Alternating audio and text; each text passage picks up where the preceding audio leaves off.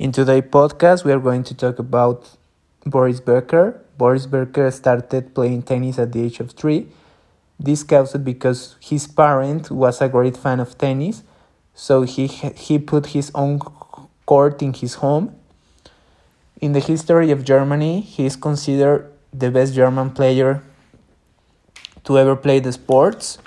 His first great achievement in the sport was that with only 16 years old, Boris played his first Wimbledon final, in which he unfortunately lost and had a, a, had a great injury because he broke his ankle, and he was out from recovery in a time period of six, of six months.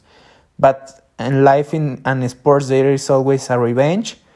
So in the year of 1985, Becker play, played again the Wimbledon final. And with only 17 years old, he won it. He is the youngest Grand Slam champions in men's tennis. In women's, the youngest is Martina Hingis with only 15 years old. But the only player that was near Boris was Rafael Nadal, who played Roland Garros with the age of 18, but he won the finals already with 19 years old in the year 2005. By the year of 1986, he will also won Wimbledon, in which he defeated the Czech tennis, tennis player Ivan Lendl. In the year of 1988, Boris played his first Davis Cup final, in which the German team, team defeated the Swedish team. The players of Swedish were his great rival, Stefan Edberg, and Mats Wilander, two great players. And the German team was composed by two also great players that were Boris Becker and Michael Stich. In this series, the German team won 4 1, and Becker will defeat Edberg and Wilander.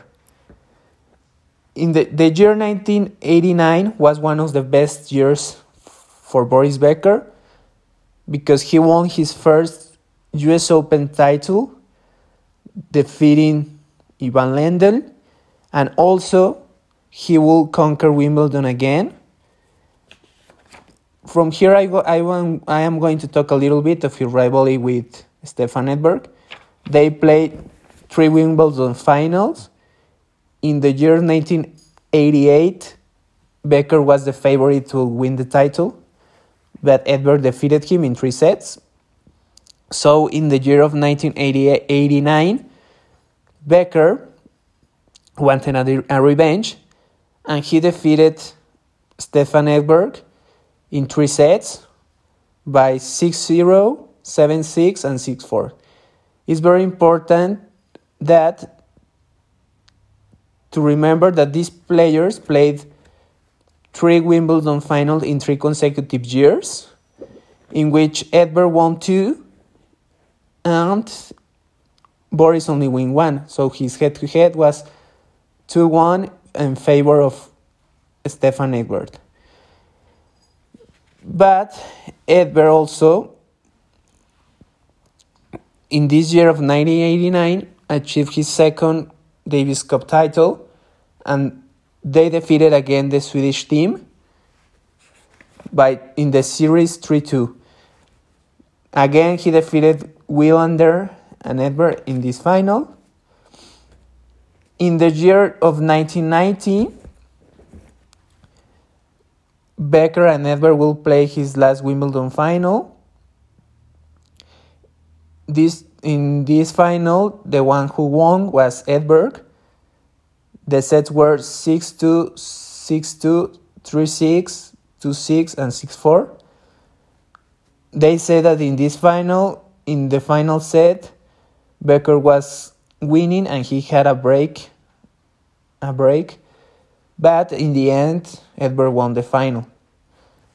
Additionally to this, it's very important to tell you that Becker in total won six Grand Slam titles, which includes the US Open in the year 1989, Wimbledon in the years 1985, 1986, and 1989, the Australian Open in the years 1991 and 1996. And a very important thing that he that to tell is that he also won the gold medal in doubles in the Olympic Games of Barcelona 1992 with Michael Stich, and he won three times the ATP Master Cup in the years 1988, 1992, and 1995. A very a curiosity about Lendl, about Becker career was that Becker never ended number one in the world, but he was 12 weeks as a number one in the year 1991. Once he retired, he had like a lot of problems with women's.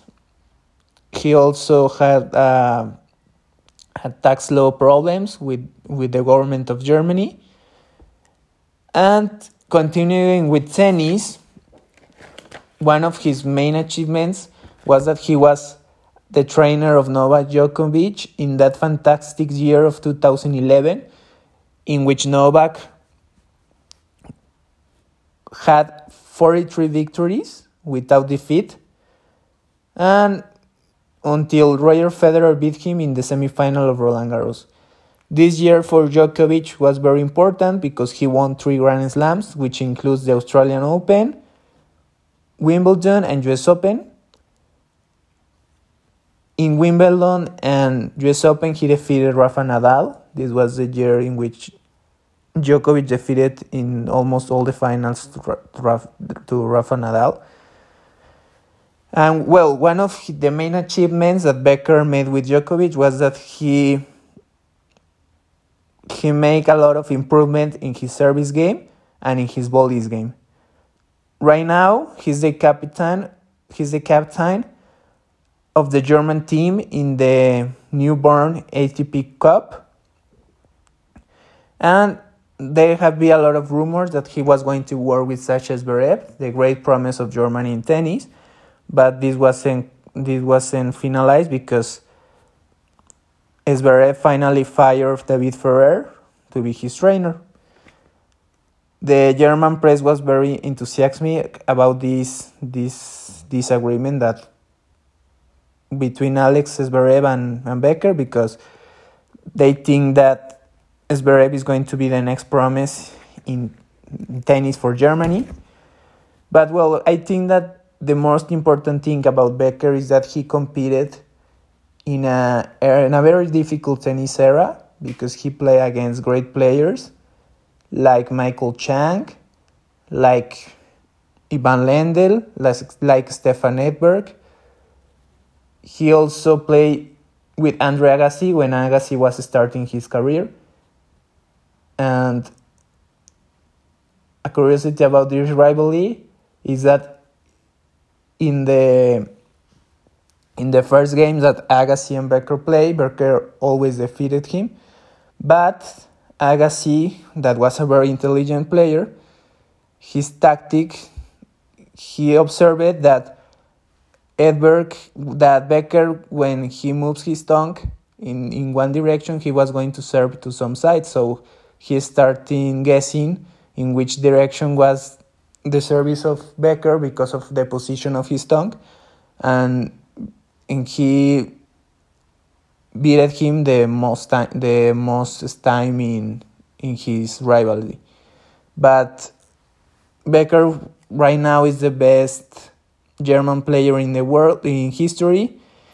He was the he won two of the three Davis Cup titles that Germany had in his history because the last one was in 1993. And in that final, Boris didn't play, but Michael Stich played. So Michael Stich is the German player with most Davis Cup titles with three.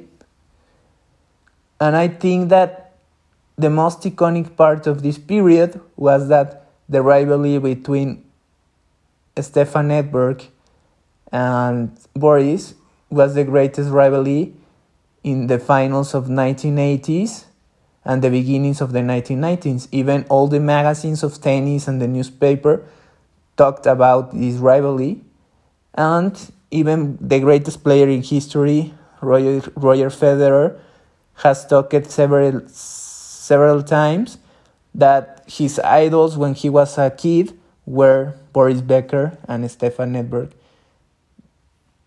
because he observed her, his matches between them in Wimbledon. So this was a great rivalry. So I think that that is the most important part of this of this era. And I think that Boris also was like an iconic an iconic player because a lot of girls were like had a crush with him when he was a player. And he also was like the first the first player that the girls start like following the most. And i think this is like the most important part of the podcast. I i hope that you enjoy it. Um have a great week